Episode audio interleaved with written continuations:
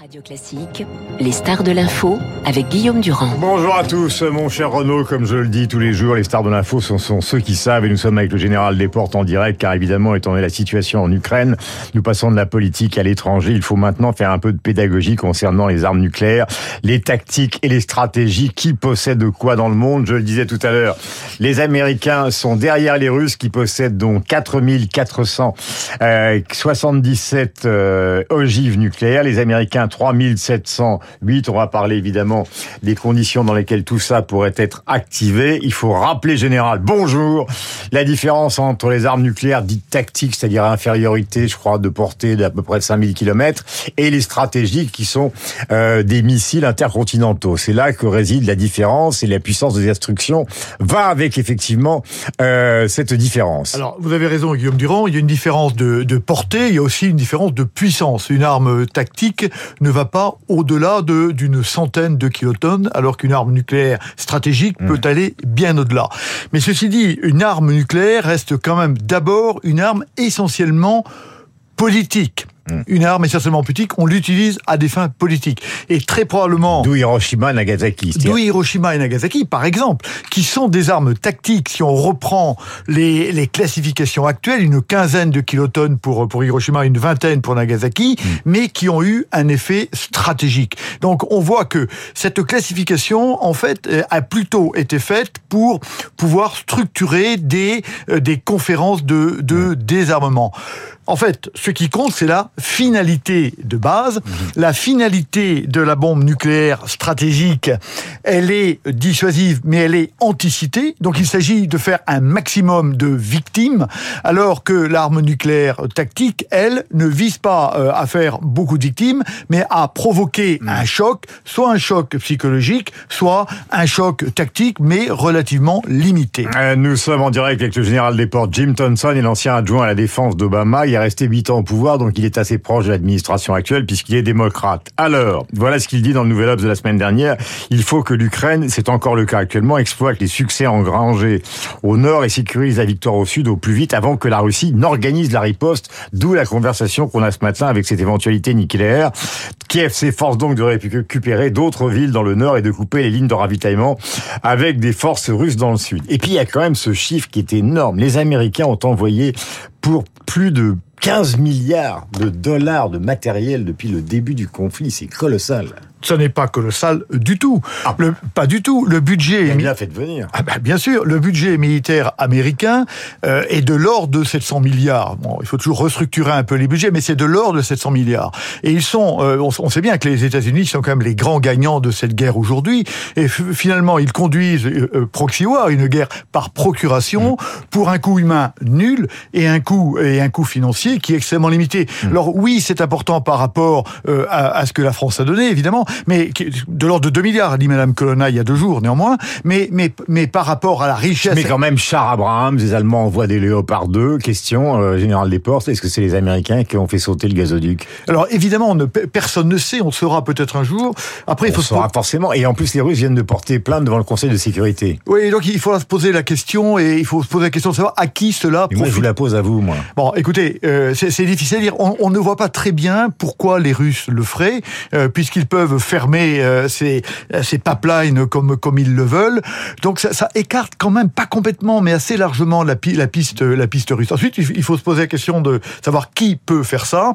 Ces gazoducs sont à 60 mètres sous la mer. C'est donc des plongeurs de combat qui reviennent à terre et à ce moment-là, on déclenche un système qui fait exploser les bombes. Euh, oui, alors ça peut être ça, ou bien ça peut être des drones sous-marins. Hein. L'armée française se préoccupe de ces menaces maintenant depuis, depuis un certain temps de manière tout à fait sérieuse. Et on a quand même beaucoup de marines qui savent faire ça, pas beaucoup. Mais on a évidemment la Russie, on, a les États-Unis et la plupart des marines européennes.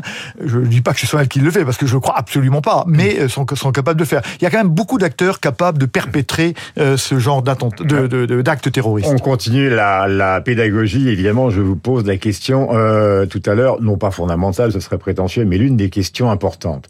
Les États possédant l'arme nucléaire, bon, les gens le savent en général, sont les États membres évidemment du Conseil de sécurité, États-Unis, Russie, Royaume-Uni, France, République populaire de Chine. Ayant reconnu, en plus, l'avoir ou la posséder, hors justement Conseil de sécurité, l'Inde, le Pakistan, la Corée du Nord, On est certain aussi qu'Israël, on est d'accord général, a l'arme nucléaire. 90 têtes. Voilà, 90 têtes.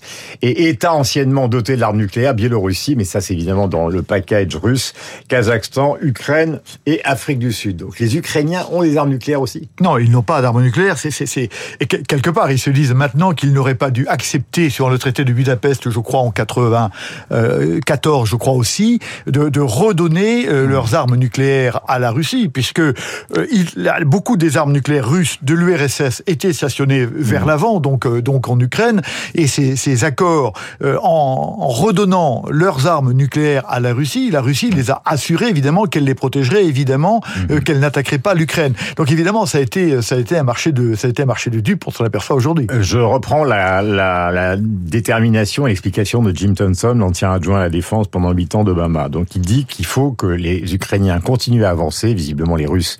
Il dit même dans New euh, ce qui paraît invraisemblable que ce soit accepté par un président russe, qui doivent aller peut-être jusqu'à la Crimée. Donc ça paraît euh, complexe quand même pour l'instant, étant donné la partie du territoire qu'ils ont récupéré.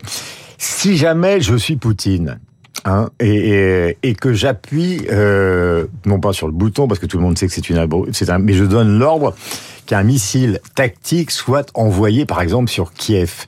Est-ce que il y a dans le dispositif des alliés européens et OTAN si et c'est d'abord un est-ce qu'ils peuvent détecter l'information immédiatement? Si ça part dans 10 minutes, est-ce que vous pouvez le faire? Et la deuxième chose, est-ce qu'il y a des moyens d'interception? Alors, la, réponse est oui pour la première question. La réponse est non personne n'est en mesure d'arrêter une arme, peut-être, mais un tir important, non. C'est strictement impossible. C'est pour ça que le bouclier antimissile ne fonctionne pas. Même les Israéliens, on le sait, qui ont développé des systèmes tout à fait sophistiqués, ne parviennent pas à euh, arrêter toutes les armes euh, qui sont euh, lancées contre le territoire israélien. Par contre, vous avez dit, si M. Poutine tire sur Kiev. Alors là, on n'est plus d'abord dans un cadre tactique, on est dans un cadre stratégique, puisqu'on fait une, une manœuvre anti-cité et non pas anti-force. Ensuite, il faut bien comprendre que d'abord c'est la dernière carte de M. Poutine. Il en a plus beaucoup. Il a joué les deux carte précédente qui lui restait, qui était le référendum et la mobilisation. Au fond, la dernière carte qui lui reste pour euh, modifier les pièces sur l'échiquier s'il ne veut pas perdre, c'est l'arme nucléaire tactique, mm. qui est un, un, pari extrêmement dangereux, mais l'homme acculé et devant sa, la perspective de sa propre mort peut le faire. Mais il n'est il évidemment pas obligé de tirer sur Kiev. L'arme nucléaire, il peut d'abord dire... J'ai pris l'exemple symbolique non mais, non mais c'est important, c'est important. Mais il est justement, euh, il faut comprendre qu'on fait ce qu'on veut avec une arme nucléaire. Je prends un exemple qui est loin d'être euh, d'être anodin. Euh, Poutine peut décider, par exemple, de tirer sur l'île aux serpents. Mais c'est ridicule. Il tue deux serpents. Oui, mais il dit à tout le monde regardez, je suis capable de le faire. Et donc, même une arme atomique de petite de petite puissance tirée sur l'île aux serpents va modifier complètement la donne. Après, il peut tirer, il peut choisir le nombre de victimes, puisque votre bombe atomique, vous le pouvez la tirer, la, la, votre bombe nucléaire tactique, tactique, entre 1 et, allez, 20 kilos, hein, hmm. euh, peut-être un peu plus, mais pas beaucoup plus que ça. Vous la tirez à la hauteur où, où, vous voulez, et donc en fonction de la hauteur à laquelle vous faites vous péter votre gib, vous décidez du nombre de victimes. Donc le, le, le choix de Poutine... Il faut expliquer aux gens, n'allez pas trop vite, on n'est pas à l'école de guerre. Il faut savoir que quand l'arme nucléaire tactique, si elle touche le sol, elle paradoxalement, ça fait moins de victimes que si elle explose à 5, 6, 700 mètres, comme ça a été le cas à Hiroshima, par exemple, euh, du sol. Et, exactement, si vous voulez. C'est exactement il faut, Il faut expliquer aux gens parce que c'est vraiment des choses un peu sophistiquées. Non, mais c'est important. C'est exactement la même chose qu'un feu d'artifice. Si vous, si vous le faites péter contre le sol, personne ne le voit. Hein et si vous si vous faites péter votre votre fusée d'un mmh. feu d'artifice à 300 mètres, tout le monde le voit. Et vous voyez bien les gerbes qui vont aller beaucoup plus loin. Donc c'est exactement le même phénomène. Et donc euh, il y a plusieurs effets dans une bombe atomique. Il y a un effet euh, éclair, un, un effet euh, d'éblouissement qui va détruire les, les yeux des gens qui vont regardez cet éclair. Il y a un effet de chaleur qui est très important, avec des brûlures très fortes, beaucoup de morts par brûlure. Ensuite, il y a un effet électromagnétique, les systèmes électromagnétiques ne, font pas trop marcher. Peur, quand même. Et il y a l'effet de souffle. C'est l'effet de souffle qui est le plus important.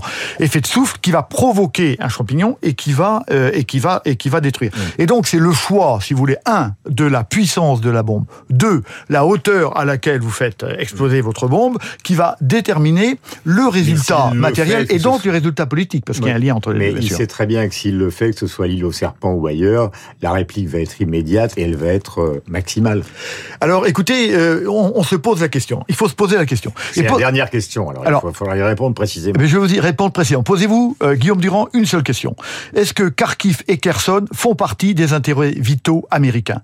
Est-ce que Kharkiv et Kherson sont, font partie des intérêts, des intérêts vitaux français? C'est-à-dire, est-ce que nous sommes prêts, nous Français, à sacrifier Paris pour Kharkiv ou est-ce que les Américains sont prêts à sacrifier New York, Washington et San Francisco pour, euh, pour Kharkiv et Kherson? Si vous avez intercontinental, c'est 5500 km. C'est-à-dire que si on tire de Russie, on arrive à Washington Bien sûr, bien sûr. mais il faut le dire, les, gens, ils n'ont pas fait l'école de guerre, hein, ceux qui nous écoutent. Et vous, vous, arrivez à Washington et vous arrivez à San Diego, puisqu'une partie des armes sont tirées évidemment de depuis, depuis des sous-marins.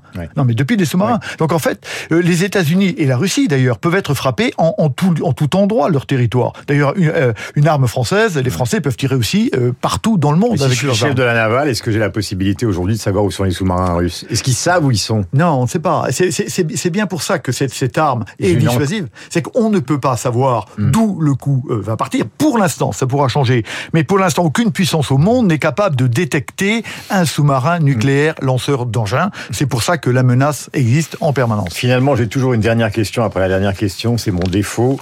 Euh, est-ce que les Américains et les services de renseignement, les Anglais qui sont très bien informés, la presse anglaise, je conseille à tous ceux qui peuvent le lire, la presse anglaise, de la lire, c'est la presse la mieux informée sur ce qui se passe au Kremlin. Est-ce qu'ils peuvent suivre Poutine minute par minute et partout où il est? Sûrement pas. Non, mais sûrement pas.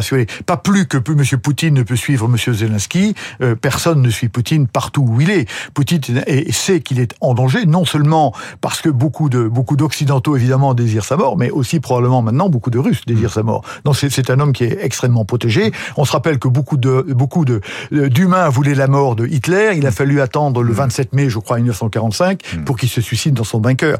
Donc ce serait évidemment une hypothèse que, que chacun euh, souhaite, mais euh, elle est hélas pour le moment improbable. Le général Desportes c'était sur l'antenne de Radio Classique avec toujours la même efficacité concernant à la fois l'histoire et la pédagogie. C'est très important d'avoir fait ce détour. Merci d'être venu ce matin, général.